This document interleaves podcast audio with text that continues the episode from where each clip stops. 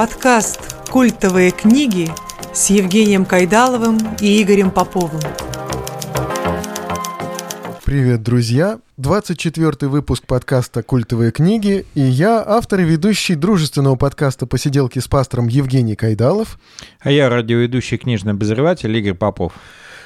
И говорим мы сегодня, наверное, вот как мне кажется, о самом ужасном из тех писателей, которых мы здесь пока что обсуждали. И, ну, понятно, конечно, что у каждого писателя там есть свои тараканы в голове, но мне кажется, что тот писатель, о котором мы сегодня будем говорить, это один сплошной какой-то таракан. И говорить мы будем о великом австро-венгерском писателе начала 20 века Франце Кавке и о его знаменитом рассказе «Превращение». Поехали. Ну что ж, как обычно, мы предупредим, что в этом подкасте будут спойлеры, потому что мы говорим о культовых книгах, о книгах, которые, в общем-то, люди знают. И если вы еще не читали вот этот рассказ «Превращение», он небольшой. У меня он э, потребовал двух вечеров. Ну, давай-ка э, поговорим, знаешь, вот о чем. Я бы хотел поговорить о времени Франца Кавки. Я тут позволю с тобой не просто не согласиться, а кардинально не согласиться. Я вообще не понимаю, что такого ужасного во Франце Кавке, кроме того, что это великий модернистский писатель, это только рождающаяся модернистская традиция, мне кажется, гораздо ужаснее, на мой взгляд, Джойс с его Улисом, ну, поминками Джойс, по, по Финнигану. Да. Франц Кавка как раз очень экзистенциальный писатель, и мне кажется, вообще последующий потом послевоенный экзистенциализм родился из э, прозы Франца Кавки. И Франц Кавка очень важный писатель для конца 19 начала 20 века, очень, ну, в принципе, для конца... Э, ну, будем для... говорить о начале 20 века. Да, все-таки это все-таки он... проза 20 века. Да. Кавка стал известен в 20 веке. И, собственно говоря, его произведения, его рассказы выходят в начале 20 века. Ну, например, рассказ «Превращение», который еще называют почему-то повестью, может быть, из-за там такого большего объема, чем рассказ. В общем, на самом деле, это, конечно, рассказ. А, это очень важный рассказ, который повлиял на на целую литературную традицию, не на одну литературную традицию. Ну да, вот об этом стоит нам, да, тоже Да, поговорить. и нужно сказать, что можно как раз говорить о рассказе. Здесь я предлагаю вообще говорить по творческом методе Франца Кавки. Метод Франц Кавки уникален этому методу пытались и пытаются подражать. У него пытались и пытаются учиться, и Франц Кавка все равно остается Францем Кавкой. При этом это действительно великий романист э, и прозаик 20 века, и при этом это романист, который ни одного романа до конца не дописал. Более того, э, своему душприказчику, писателю Максу Броду, он завещал уничтожить все его архивы, но а, Макс Брод, такой нехороший редиска, не уничтожил. Более того, привел в порядок его архивы и издал. В результате мы имеем великое наследие Франца Кавки. Это действительно великий немецкоязычный писатель, э, живший в Чехии, в Праге, писавший да. на немецком языке, понимавший, хорошо знавший чешский язык, хорошо знавший французский язык, очень хорошо ориентировавшийся в культурной традиции, литературной традиции, не только литературной традиции. А, он был пражским евреем из семьи пражских евреев. Вообще, на самом деле, скажем так, это писатель с самой нудной биографией, самой э, абсолютно лишенный каких-то бурных всплесков. Да, там можно говорить про его романы, про его странные взаимоотношения с э, женщинами, странный в том плане, что он там объявлял помолвки, потом расторгал ее. Это фильм, да, странный, странный. Да, в, Фелиция Бауэр, например, да. А, ну, наверное, это единственная женщина, замученная письмами, и тем не менее замученная не до конца, потому что она все-таки давала согласие на брак. Но я думаю, что вообще, в принципе, Кавка из своей жизни пытался писать кавкианский роман. И вот, кстати сказать, Да, да. Кавка, благодаря особенности творческого метода Кавки, появляется и термин кавкианство, э, Да. вот, кавкианский. Вот действительно, когда говорят, э, г- говорят, что жизнь твоя полна абсурда, говорят, у тебя какой-то кавкианский кошмар, да? Да сейчас уже э, вот этим словом называют все, что угодно, вплоть до нашей политической ситуации, да, и действительно это уже стало таким именем нарицательным уже, похоже, да? Когда произведение Кавки впервые публикуется в м, 60-х годах, это все-таки рассказы, потому что его романы выходят э, в России уже во времена перестройки, то а, тогда же появляется, знаешь, такое ироничный перепев одной советской песни «Мы рождены, чтоб Кавку сделать былью». О, да? как, ну да, да, да, да. А, Но вот немножко о биографии можно сказать. Кавка родился 3 июля 1883 года в еврейской семье, жившей в районе Йозефов, это бывшем еврейском гетто города Прага. Всего в семье было у него два младших брата и три младших сестры. Два Мгм. младших брата умирают до того, как ему исполнилось где-то около 6 лет.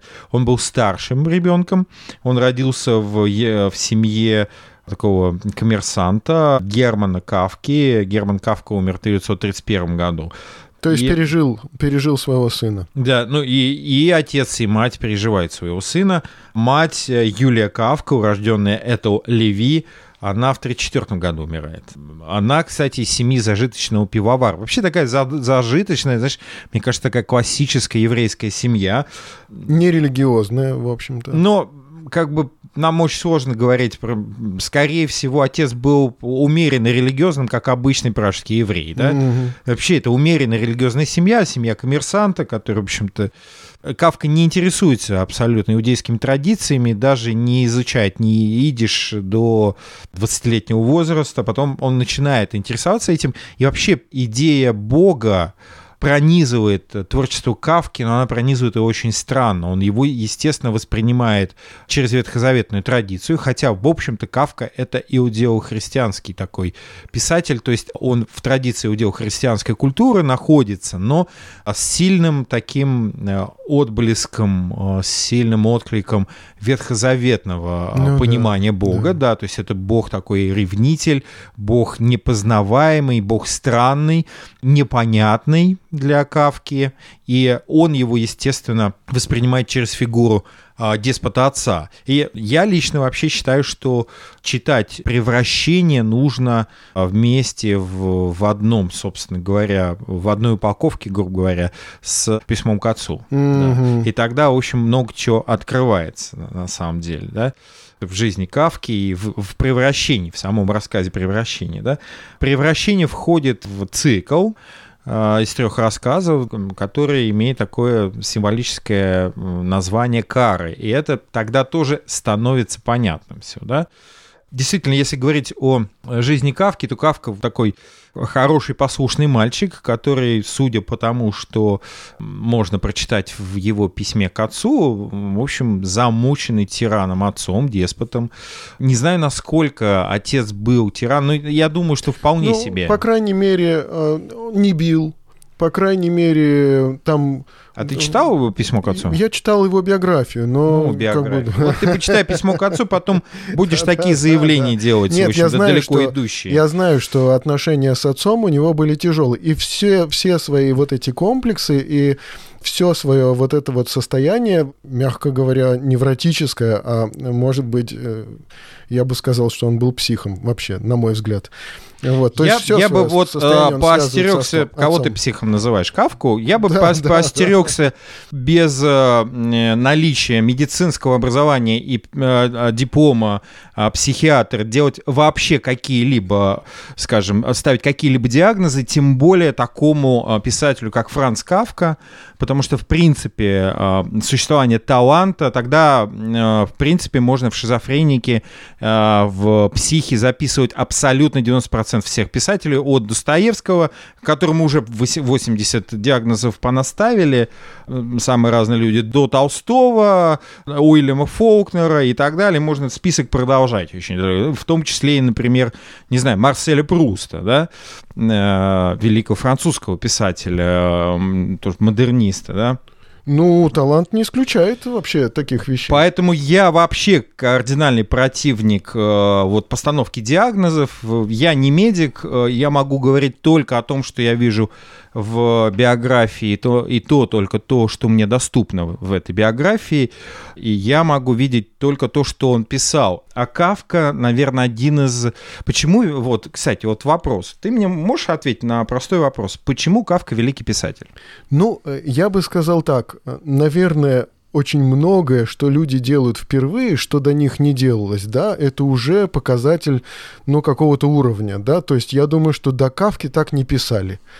Я так думаю, но я не литературовед. Что значит так не писал? А как писал Кавка? Ну, это какой-то вот абсурдизм такой, да, это вот... Э, ну что, не было абсурдизма в литературе? Ну, был Нет, ну, абсурдизм. ну хватало и в средние Не века, было гипербола, был, была гипербола, не было а, гротеска, ну, был гротеск, да, можно Франсуа Рабле вспомнить с Гаргантюа и Пантагрелем, там же гротеска вот, ну, ну на да, 8 кав да, хватает, да? Ну, ну, там вот возможно, я предполагаю, я не специалист в этом вот как раз вот вообще. Вот, казалось бы, да, диагноз психа поставить могу, да, потому что это такое более общечеловеческое. А я нет. Ну вот, видишь. А значит, э, что касается все-таки литературоведения, я бы тут действительно был более осторожен. Поэтому я думаю, что да, вот великим писателем можно назвать за, э, значит, новизну, ну, тут в чем я вижу новизну? Я, конечно, могу сказать только, что, скорее всего, это э, его проза, наверное, более личностная, чем, допустим, Рабле. Но я так предполагаю. Я, это предположение. Ну вот смотри, да, я могу сказать, почему великий писатель Кавка, но просто сделаю такой обзор его жизни. Обзор его жизни можно, а, знаешь, э, если очень лениво, то можно взять и, значит, использовать чужие труды. И я использую чужой труд, так. значит, труд э, русского писателя Владимира Набокова. Он тоже превращение считал великой, великим рассказом. И он, кстати, его сравнивал, вот не поверишь, вот как ты думаешь, с каким произведением мировой литературы Владимир Набоков мог сравнить превращение Франца Кавки? Так, надо подумать. Нет, не знаю. Роберт Луис Стивенсон, а, значит, «Странная история доктора Джекила и мистера а, Хайда». А, ну да. Он сравнивает именно их. Вот, пожалуйста, а, о Владимира Набокова биография Франца Кавки умещается в один абзац. Франц Кавка родился в 1883 году, это я цитирую Набокова, в немецкоязычной семье пражских евреев. Он величайший немецкий писатель нашего времени. Набоков так просто не разбрасывается такими, э, скажем, похвалами.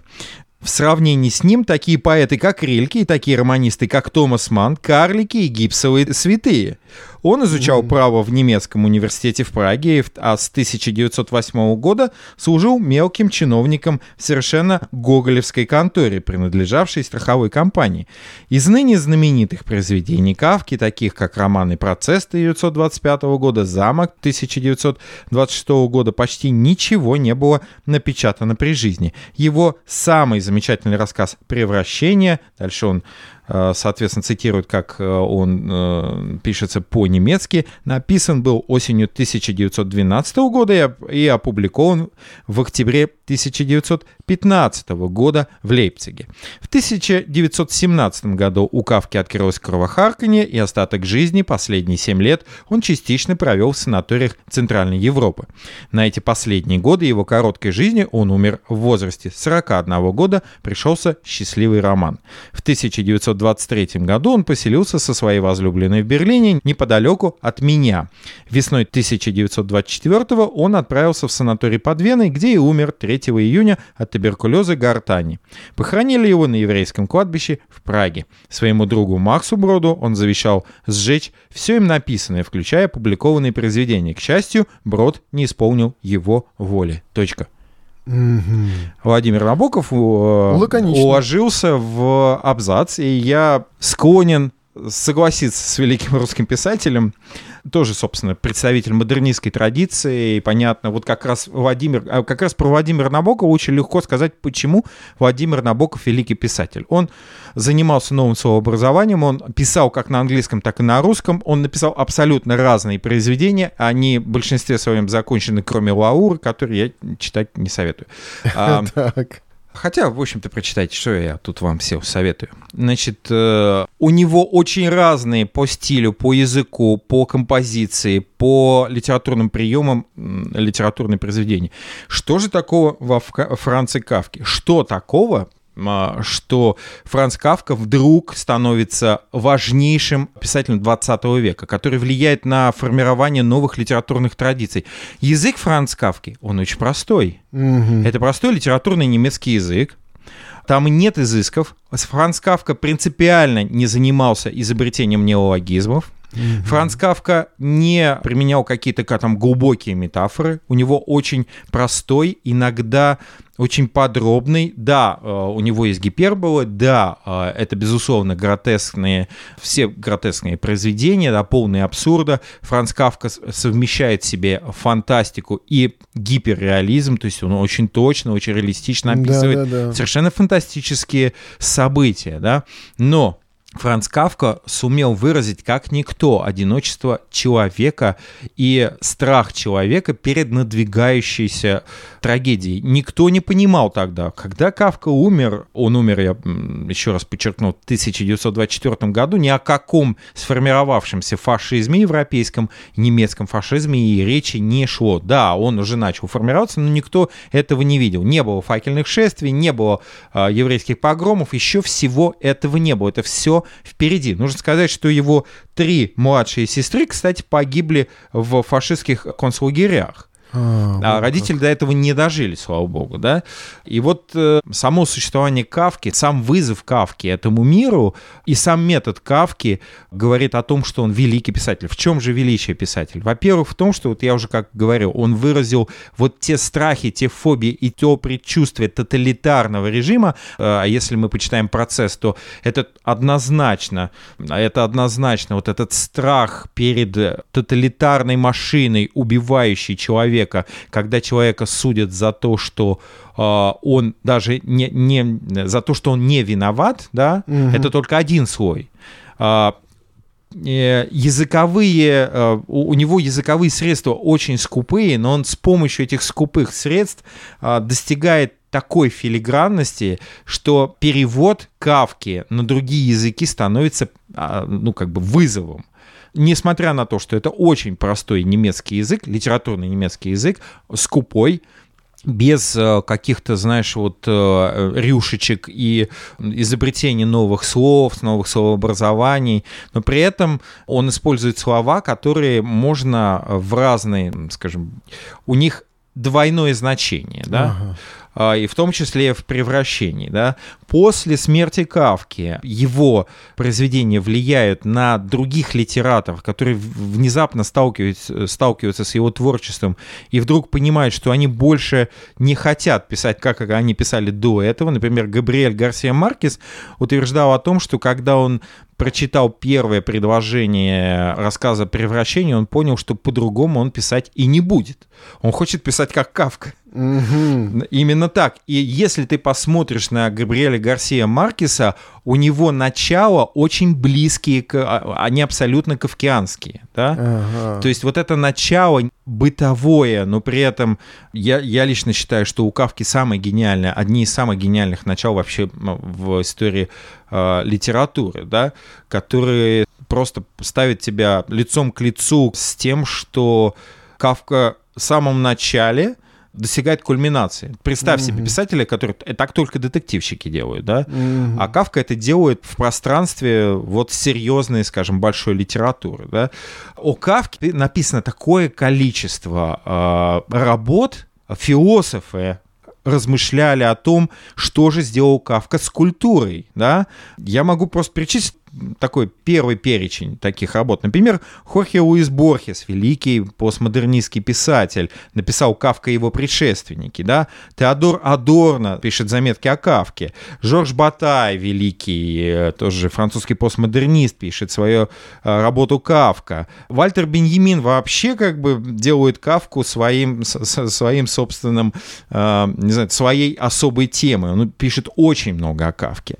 Марис Буаншо от Кавки Кавки пишет в специальной статьи в сборник о Кавке. Ну, я молчу про Макса Брода, Альбер Камю «Надежда и абсурд в творчестве Франца Кавки», э, Элис Каннетти «Другой процесс», Франц Кавка в письмах к Фелиции и так далее. Э, там Юрий Ман, это уже наши исследователи, «Встреча в лабиринте», Франц Кавка и Николай Гоголь. Кстати, вот «Встреча в лабиринте» я очень вам советую почитать, потому что это ну, очень интересный исследование, ну, очень ну, интересный Кавка текст. любил Гоголя, и Достоевского, Гоголя он ценил очень. А, но э, Кавка в большей степени Достоевского, да, у, у Кавки был четыре человека, которые он назвал своими чуть ли не учителями, он назвал их своими кровными братьями, среди ну, них да. как раз Федор Михайлович Достоевский и Гюстав Флабер, да, mm-hmm. и это видно, кстати, по превращению очень хорошо. Вот. А от Кавки пишет э, Натали Сарот, от Достоевского до Кавки. А Кавки пишет э, Альбер Камю и, соответственно, Жан-Поль Сартр. Угу. Я, их, я их вспоминаю в паре все время, да? Вот если я забываю вдруг Жан-Поля Сартра, я, значит, вспоминаю сразу Камю, и Сартр сам приходит. И наоборот. А, то есть э, по э, произведениям Кавки принципиально не, которых принципиально сложно поставить, практически невозможно поставить, поставлено огромное количество фильмов и, соответственно, театральных произведений. То есть, ну, их, собственно, подвергают сценографии, да, их подвергают драматургизации, да, пишут пьесы и ставят на сцене. Вот, пожалуйста, тебе.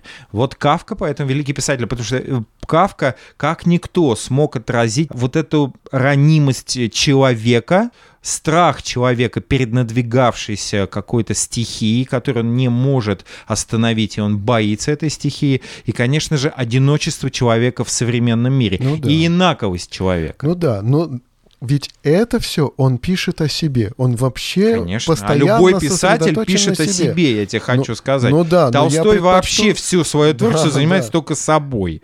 Вот. Ну вот то же, то же самое делает и Кавка. И когда мы будем с тобой разбирать превращение, ну, мы там увидим его. Он, он говорит о себе, да, это его фактически э, Я уже предлагаю приступить к превращению, потому что превращение, вот удивительно, иногда разговор о ком-то большую часть занимает, не знаю, разбор творческого метода, биография, да, и его как бы огромный роман, говоришь, ну вот он такой, такой, такой-то, такой-то, в общем, можно поговорить, но в принципе разговор больше о творческом методе автора, чем о самом романе. У Кавки небольшой рассказ, ну как бы превращение не самый большой рассказ, скажем ну, так. конечно, да. да. А, его можно прочитать за час, в общем, если очень напрячься. Даже не напрягаясь, можно за два часа спокойно прочитать. Вот это, в этом небольшом рассказе столько смыслов, что мы с тобой, боюсь, нам не то что одного подкаста, подкаст. Нам серии подкастов не хватит, чтобы поговорить о творческом методе Кавки и о том, какие смыслы есть в превращении. Но я могу сказать, что про творческий метод э, я могу, кстати, рассказать, как работал Франц Кавка. Кавка никогда не писал последовательно. Mm, ну да. Во-первых, Кавка никогда не писал последовательно, и он никогда не писал последовательно в тетрадях, как делали там, там не знаю, там, а, как это делал Набоков, или как это Но ну, делал это Толстой, эмоций. или как это делал Гоголь, да. Кавка вообще как бы, вот человек эмоций, это ничего не сказать про Кавку вообще. А, Кавка писал, а, Кавка писал на небольших таких листочках, нарезанных, и он складывал их в конверты. Кстати, есть даже издание, сейчас можно э, за, значит, если вам денег, э, ну, как бы корни клюют и хочется их потратить, то можно купить такие издания в конвертах, романы Кавки в конвертах. То есть там вот будет фактически в, в таком же порядке, как Кавка писал. И когда, смотри, вот что происходит, ведь на самом деле мы романы Кавки знаем в в варианте Макса Брода. Потому что Макс Брод взял весь архив Кавки. Ну, фактически отредактировал, да? Он взял весь архив Хавки, он вынул это и, в принципе, вот сделал из этого какой-то последовательный продукт, текст. Да, продукт. По, какой-то последовательный текст, да. Не уверен, что он, он безусловно, какие-то вещи мог редактировать, но я думаю, что там было минимально mm-hmm. правки. Там было больше, Макс Брод вносил композиционных каких-то вещей, то есть как, что с чем, что после mm-hmm. чего, какая последовательность ну должна да, быть. Ну да. И, конечно, мы знаем, как бы хотел Кавка видеть, только по рассказам, по некоторым рассказам, которые Кавка опубликовал при жизни, и, э, а Кавка, вообще делом жизни Кавки было, э, конечно же, его романы которые он очень хотел написать, и, и, и все романы были не закончены. Все романы, э, собственно говоря, мы имеем в таком в рабочем варианте, да. Ну, в принципе, мы и мастер Маргариту имеем в рабочем варианте, и ничего, не паримся и читаем, да. Ну, конечно же, романы Кавки сложнее, чем «Мастер Маргарита», просто объективно сложнее. Да? Это объективно сложнее композиционный текст, это объективно сложнее а, текст, связанный с а, смыслом. Вообще, на самом деле, я практически на 100% уверен, что для того, чтобы понять, почувствовать Кавку, не нужно обладать никаким дополнительными филологическими или литературоведческими а, навыками. Да? Его можно просто прочитать, и ты увидишь свои смыслы 100%.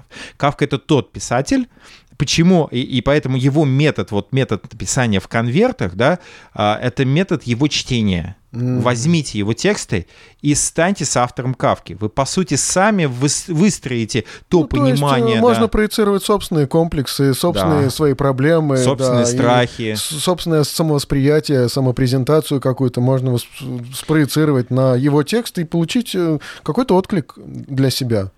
Итак, вот я предлагаю перейти к превращению. А, итак, э, превращение, напомню, написан в 1912 году и опубликован в 1915 году. А, я бы хотел э, рассказ, э, вернее, наш разговор о рассказе превращения начать с рассказа другого немецкого писателя. Так. Анна Зегерс, немецкая писательница, написала в своем известном рассказе «Встреча в пути», который опубликовала в 1972 году, она рассказала там о встрече в пражском кафе трех великих писателей. И но это вымышленная встреча. Конечно, вымышленная, угу. естественно, вымышленная. Это, это писатели из разных вообще поколений, ага. из разных, скажем, вех и, и традиций. Да? В пражском кафе встретились Эрнст Теодор Амадей Гофман, угу. Франц Кавка и Николай Васильевич Гоголь. Угу. А, Но они нашли общий язык, я думаю. Все трое поочередно пересказывают или читают отрывки своих произведений, так. обсуждают творческие проблемы друг друга и конкретные решения в частности. Да? И рассказ на самом деле не очень хороший, в том плане, что задумка очень хорошая. Ага. Написан он, собственно говоря, конечно, не Кавка, скажем мягко, и даже не Гоголь. Mm-hmm. И э, мне очень понравилось, знаешь, как там Кавка говорит Гоголю. Мне ваша повесть «Шинель» нравится даже больше, чем «Мертвые души». Призрак, который ночью летает по городу и срывает с сытых господ богатые шинели, грандиозно придумано. Мне кажется, вот Зегерс как раз поймала то, что Кавка ощущал всеми порами своего тела. Да? Она ощутила желание простого человека, ну, понятно, сейчас мы будем вот эти, вот я терпеть не могу все эти проблемы маленького человека, но действительно так. Достоевский и Гоголь, они первые, кто стали в мировой традиции, одни из первых, кто стали в мировой традиции говорить о маленьком человеке, да? Ну да. Вот, и, а потом это ну, вошло в школьную программу и полностью дискредитировано этой школ, школьной программы.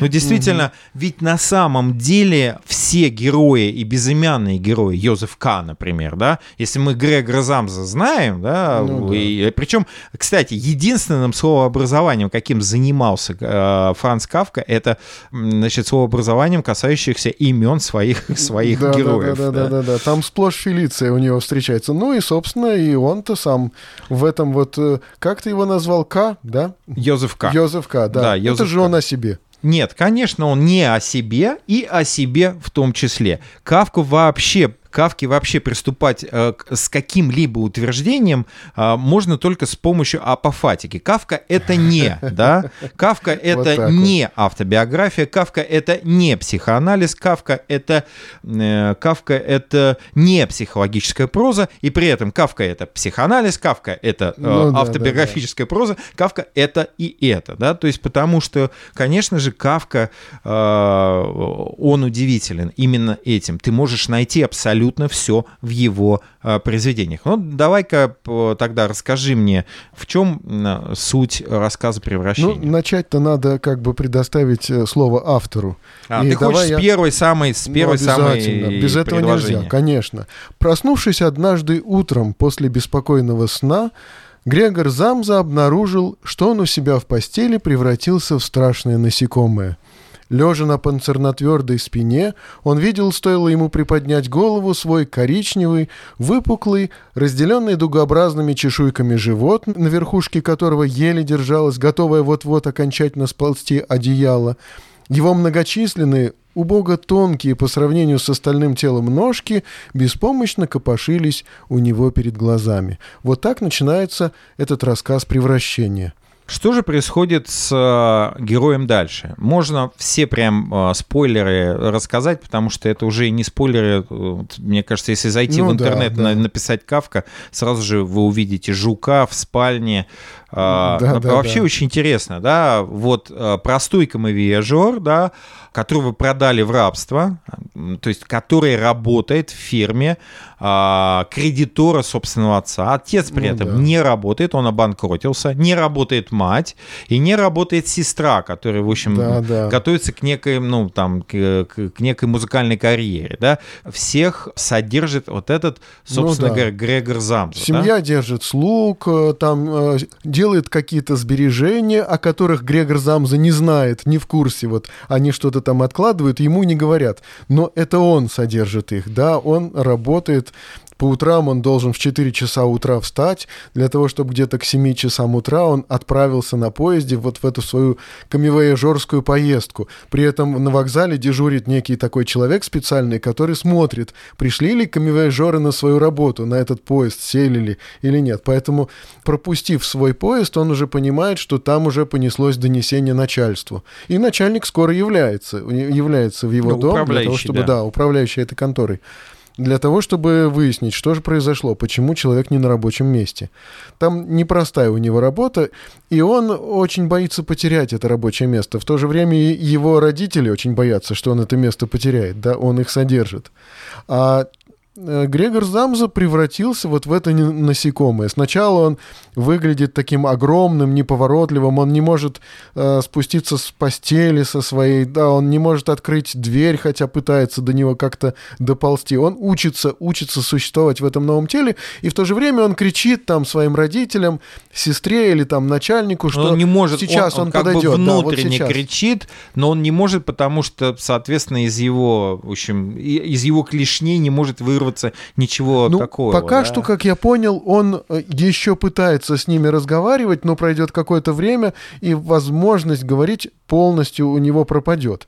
И, и вот это само превращение, оно же продолжается в процессе вот этой истории, да, то есть сначала он выглядит, по крайней мере для меня, как для читателя, он выглядел таким огромным таким э, существом, э, ростом с человека, да, вот некое такое насекомое человеческого роста. Но постепенно он как-то сам уменьшается, он начинает там лазать по стенам, по потолку, да, постепенно он там постоянно залезает под кровать, там под свою, да. Вообще, собственно, э, вообще, если говорить о рассказе превращения, то вопрос, с кем происходит превращение.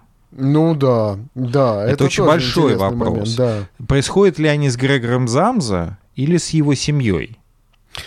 Вот, да, интересно, что вот пока э, казалось, там родители за него переживают, казалось, за него очень сильно переживает сестра, которая его очень любит.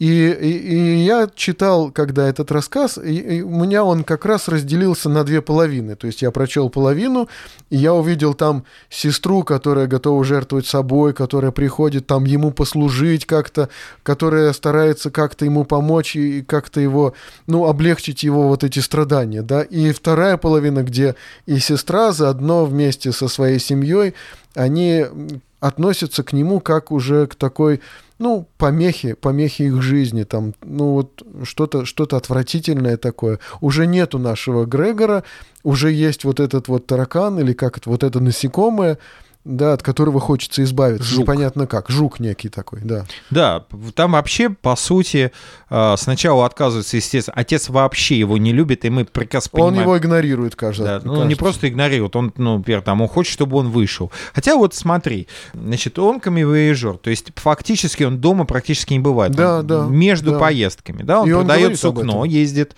И смотри, что происходит с Грегором Замза. Там есть очень э, сильная сцена, как раз, когда он выползает продолжает. Они нанимают, семья нанимает, собственно, чтобы прожить якобы. Ну да, да, да. Хотя мы в конце рассказа прекрасно понимаем, что они очень хорошо им э, заживется без Грегора, Теперь, э, который да. всю, всю свою жизнь, собственно, он стал рабом своей семьи, для него важно одобрение, то есть он растворяется в других людях. Посмотри, как очень тонко Франц Кавка э, пишет о том, о чем психологи только после войны э, начнут писать целые тома и книги, да, угу. о феномене созависимости, который да, будет, да, об, об, да. который будет потом только э, открыт, и огромное количество анонимных сообществ на эту тему будет возникать, и, и огромные, собственно говоря, библиотеки всяческих научных э, и популярных трудов на эту тему будет написано. А и, да, и Федор Михайлович Достоевский, а это все-таки его духовный учитель. Духовный в смысле учитель литературный, да, да учитель да. Э, как, э, как писатель, да. И Федор Михайлович Достоевский об этом пишет очень хорошо, кстати, в романе «Бесы» это, это передано, да. И, естественно, это есть у Кавки. И у Кавки, ну, Кавка умещается в рассказ. Угу. Кавка умещается в рассказ, и этот рассказ настолько многослойный, мы уж много И все говорили. можно почувствовать. Да, э, настолько многослойный, мы понимаем, что а, фантастический прием — это лишь прием, потому что все то, что а, фантастическое в рассказе, оно предельно реалистично, а все реалистическое предельно фантасмагорично ну, да. в рассказе. Ну и, кстати, ведь можно представить себе, ну да, превращение, вот э, я себе представлял так это, ну когда происходит такое подобное превращение? Ну, когда кто-то из, э, может быть, родственников э, лишается разума, да, например, или э, там теряет память, допустим, да, вот чья-то там мама, отец, да, теряет вдруг память, перестает узнавать близких, да, и тот человек, которого ты принимал, с которым ты общался, в котором ты нуждался и который нуждался в тебе, вдруг становится тебе в тягость, да, постепенно это становится все более и более тяжело. И вот примерно подобное же превращение происходит вот в этом рассказе, да, вот для меня это аналог потери памяти, потери разума, да, человек превращается в какое-то существо, но он продолжает еще как-то осознавать себя, он продолжает, но это, это самоосознание, оно уже такое уже, скажем так, болезненное, он уже вот себя вот этим... Э... Болезненное ли? Мне кажется, это единственный человек в этой семье, который продолжает ясно мыслить и в котором остаются человеческие чувства, ну, человеческие переживания. И э, если говорить о человеке в этой семье, то единственный человек, с ценностями, с гуманистическими ценностями, с, с а, самопожертвованием, с любовью, с а, желанием прощать, потому что его ну, просто да, третируют. Да. Это Грегор Замза, этот, собственно, вот этот самый жук, которого начинает презирать. Там же есть совершенно великолепная сцена, когда он выползает, и он встает под своей фотографией, а, где, где он изображен, ну, как бы он в армии служит, да, с саблей, а. и он как бы показывает, вот он я, и вот во что я превратился. Но на самом деле, ведь он не сам превратился. Почему эти метаморфозы происходят с ним? Почему это превращение происходит с Грегором Замза? Его, собственно, в этого жука... Но он не объясняет этого. Да, его в этого жука превращает его собственная семья. И Ну, вот, возможно, так, вот, да. вот уникально, да. Потом, в конце концов, там отец его загоняет, он кидает в него яблоком. Яблоками. Ну, фактически там проводится такая параллель с забиванием камнями. Да, да, да, есть это. И, а, он а, кидает в него яблоко, и кусочек этого яблока а, застревает между сочленениями, начинает гнить. В результате, собственно, это главный спойлер нашего подкаста сегодня, Грег, Грегор Замза умирает. Мгм. А, и в- выносит, выносит мебель, потому что сестра говорит, что он ползает по стенам, они начинают выносить мебель. То есть они фактически забирают все, они э, фактически забирают все человеческое существование у Грегора Ну да. Замза. И вот очень интересно, да, а, вопрос а, номер один в этом рассказе. Кто там главный монстр? Грегор Замза или его семья? Или это притворявшаяся сестра, которая пытается проявить милосердие, но потому что так нужно, а потом она начинает его ненавидеть. Его ненавидят все. Его ненавидит отец, потому что с ним связаны крушение его, значит, надежд, что он-то выплатит все долги, вообще на нем Ну можно да, еще да, да, ездить и да. ездить. А, Его ненавидит собственная мать, потому что он не соответствует тому мальчику, который он должен быть, да? Ну, мать, она образу. так выглядит, что она так все там э, плачет и падает в обмороки, но на самом деле она не хочет его видеть. И это вот плач и падание в обмороки, да, это от, от омерзения, потому что когда она его видит, ей становится мерзко противно. Ну, А, да. Его ненавидит его собственная сестра, потому что нужно за ним ухаживать. То есть по сути, ведь Грегор Замза умирает от отсутствия любви. Он вдруг осознает, но ведь а, любили ли э, его до этого момента? Ну, э, они в нем нуждались, да, и насчет любили ли, непонятно. Я не, я не да нет, понимаю никакой любви. всего, вряд ли. Нет никакой любви, да? Ну- Здесь очень интересно, смотри, вот сейчас можно поговорить про смыслы э, и идеи Кавки, которые закладывают в такое небольшое произведение. Первое, что приходит тебе на ум, на самом деле, когда ты дочитываешь до конца, когда его его даже не хоронят, его выносят Ну как да, да, мусор, да, да, да. выкидывают как мусор. Ну, а а что его Да, хранить-то? таракана Чего его хранить? там И при этом жука. земля счастливо едет за город. Причем там э, идет описание молодой, здоровой, пышущей здоровьем сестры, которая наконец-таки распрямилась. Ага, Да? да, да, да. Это вообще ужасно. А, Никто, он не нужен никому. И смотри, а, казалось бы, горизонты Грегора Замсы были э, шире во всей его семье. Да? Он много ездил, он видел, ну, как бы, по крайней мере, людей, он видел а, разные города и так далее. Да? Его мир был, казалось бы, широк. Но на самом деле он был слеп. И как только его ограничивают в четырех стенах, перед ним раскрывается весь мир. Он вдруг понимает, что его не любят. Он вдруг понимает, что рядом с ними, с ним живут не люди, а какие-то странные монстры создания, которым важно было, оказывается, только сидеть на его шее, только использовать его. Мама вечно болеющая, да? Ну да, А, да, да. Значит, отец, который недоволен тем, что он не поехал. Смотри, вот уд- удивительно, а ведь все это начинает происходить где-то в 7 утра, а он должен был уехать в 4 утра. Ну, встать он должен был. Да, встать он Всем должен в 4 был утра. Никто, поезд, мама не да. побеспокоилась о том, что ему надо вставать что-то в дорогу, да, да, а, поглажен ли его костюм, да. Ну Она да. беспокоится о том, что он не уехал Да, да. сразу, с самого уволят, да. Это вообще какая-то семья монстров, я не знаю, семейка Адамс вообще отдыхает. Обычная семья, Да, я тебе скажу, да. Да вот именно, что это обычная семья. И Да. Франц Кавка как раз препарирует обычную семью. Он, по сути, препарирует гуманизм, да, вот идея гуманизма о том, что вот эти социальные нормы. На самом деле Франц Кавка, по сути, этим рассказом говорит, что социальные нормы — это тюрьма для человека. Без любви, да, без а, вот этих взаимоскрепляющих внутри связей семьи. Да, да, да. Да? Потом, смотри, второй момент, который тоже приходит, а на самом деле он действительно превратился в жука. Ведь э, Франц Кавка, когда публикует его рассказ, он кардинально против того, чтобы на обложке был изображен жук. Ага, вот. Он против. Он, он за изображение такой там э, страдающей фигуры человека, но против Ну жука. да. Ну смотри, вот когда происходит вот это вот открытие, то есть когда он открывает дверь и появляется вот в этом своем новом облике, ну как бы я предполагал их реакцию. Ах, вот это страшное существо, ах, этот монстр там убил нашего Грегора Замзу, да, и теперь вот вместо него вылез вот на всеобщее обозрение. Или, ах, куда-то подевался наш Грегор, там, кстати, несколько дверей в этой комнате, да, несколько выходов, Мгм. проходов переходов в разные комнаты, другие смежные. Да, ах, куда-то подевался наш Грегор Замза, а вместо него вот э, сидит это существо. Ну нет, они все его узнают в этом таракане или в этом насекомом. Они как бы не сомневаются, что Именно. это и есть их это Грегор. трансформация обычного человека. Да, они не сомневаются, что это Да, он. это трансформация обычного человека. Это метафора самого Франца Кавки. О, вот как, как работает Кавка с языком? Ведь там на самом деле слово, немецкое слово, использован немецкий глагол, который может означать в зависимости от его использования, может означать ползать и может означать прятаться. Мгм. Но он и ползал, и прятался. Так и- вот, об этом и речь, что у, у него при скупом языке, у Франца Кавки, очень много многозначности в, Ага, в- в этих, да. э, в использовании языка. Ты читаешь, и, и тебя действительно увлекает. То есть ты до конца не можешь, ну, до конца ты не, ну, как бы не можешь расстаться с ощущением, а что же будет дальше, а чем же все закончится. Хотя ты прекрасно понимаешь в самом начале, чем вся эта история закончится. Ну да, когда-нибудь они его все-таки до, до- Да, так доконают. потому что да. на самом-то деле он умер от чего? Его убивает отец.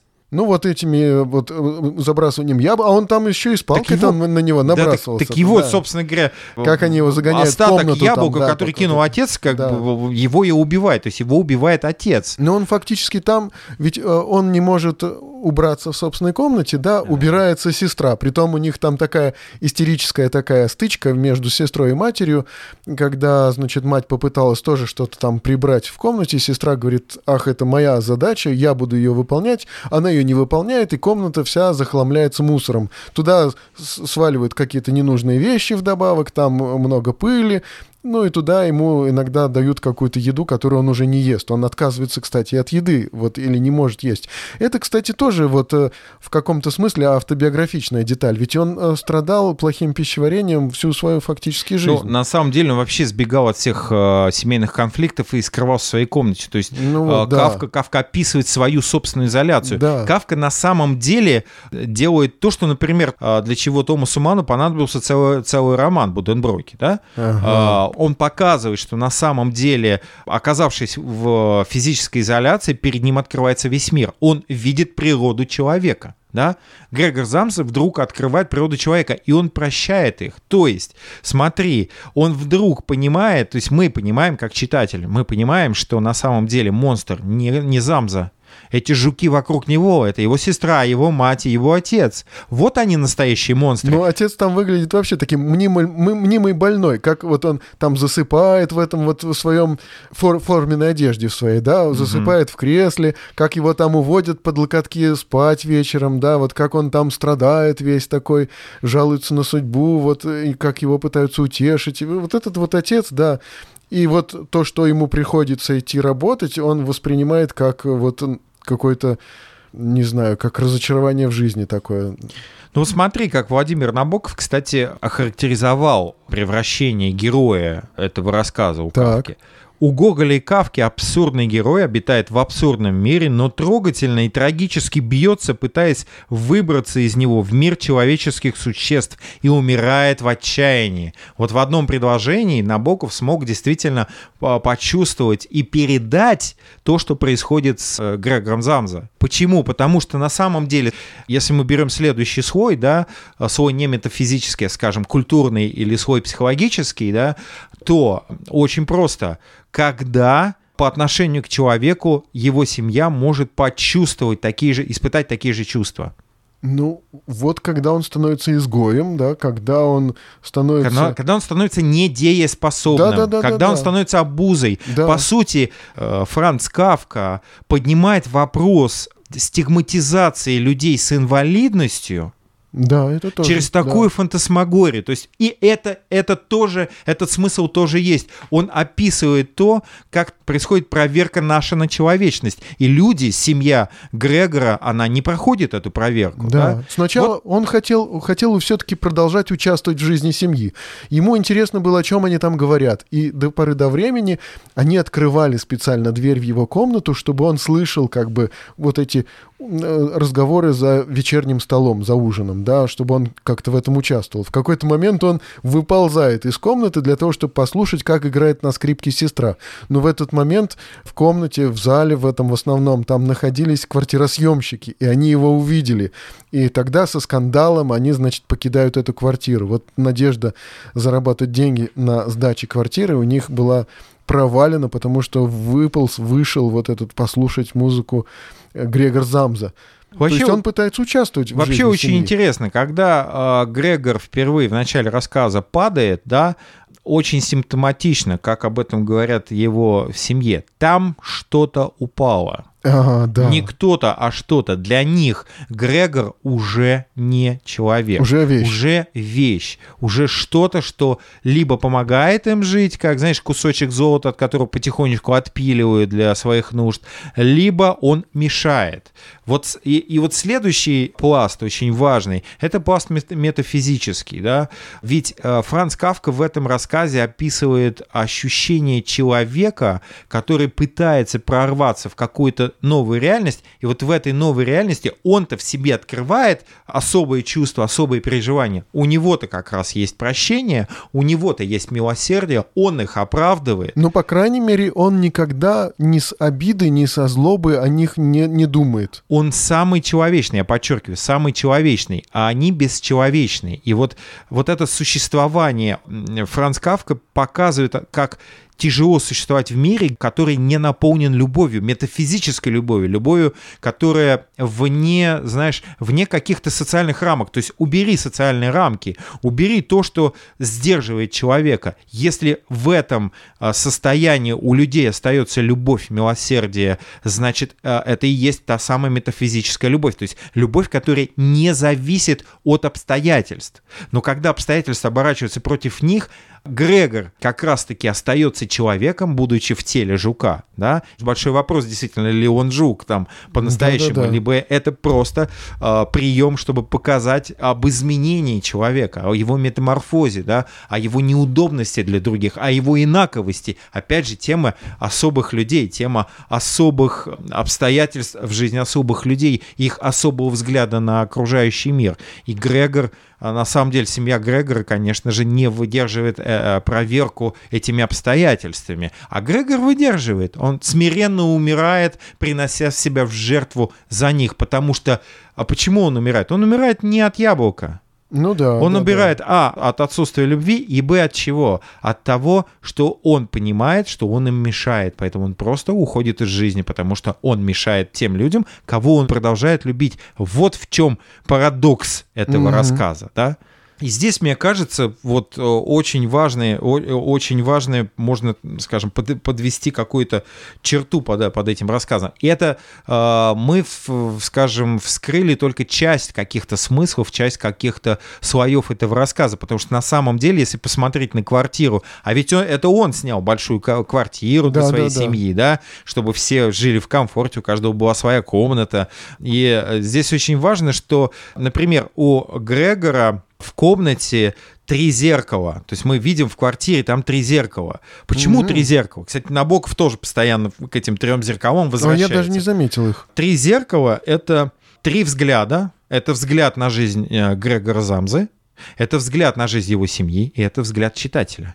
Хм. И как бы Франц Кавка намекает нам на то, что мы можем мы можем посмотреть на реальность с трех разных точек зрения. С точки зрения любящего Грегора Замзы, но это человек, который находится в токсичных взаимоотношениях со своей собственной семьей, да, он растворяется, и он сам на себя берет, вот это, надевает эту маску жертвы постоянной, да, я да. должен, и в конце концов умирает.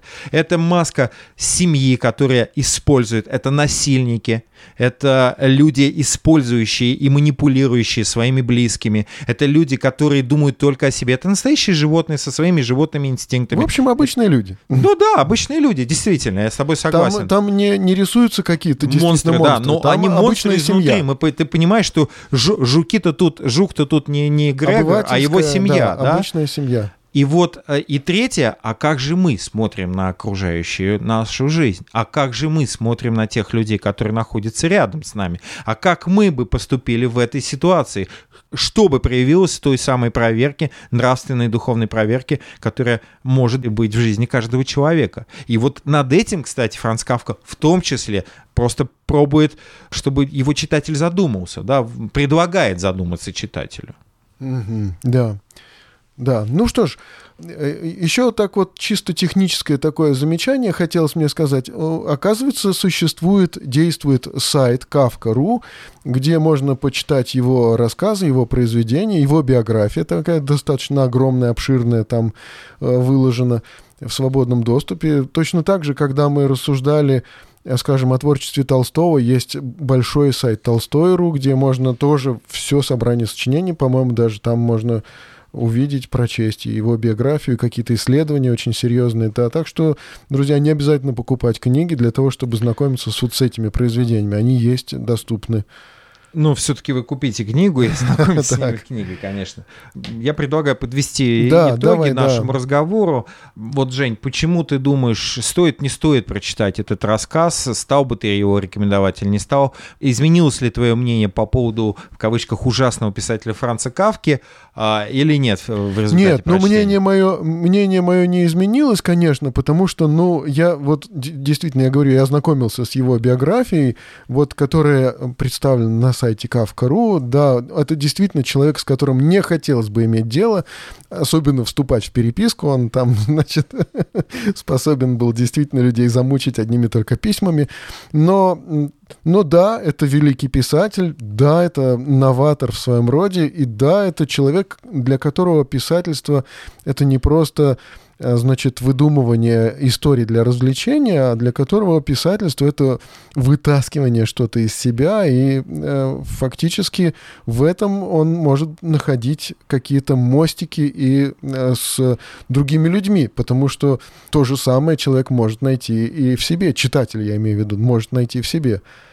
Ну, я могу сказать, что я всегда рекомендую, я э, своим студентам рекомендую читать Кавку, потому что никто лучше Кавки не может рассказать о наших страхах, о нашем одиночестве, о том, что мы чувствуем, да, перед э, вот этим миром непонятным, в котором много зла, в котором много черствости, в котором а, мало любви, в котором мне некомфортно, и мне страшно, что в этом мире растут мои дети. И Кавка, как никто об этом а, мог рассказать. Кавка рассказал о том, что же чувствует человек перед э, вот этой тоталитарной машиной, которая обезличивает людей, которая лишает его личности, которая может вдруг э, решить, что вот этот человек виновен просто потому, что э, он существует, и он встал на ее пути. Это тоже об этом писал Кавка. Кавка вообще о многом, о чем говорил в своих произведениях, и это действительно великий писатель. Я, конечно, бы порекомендовал его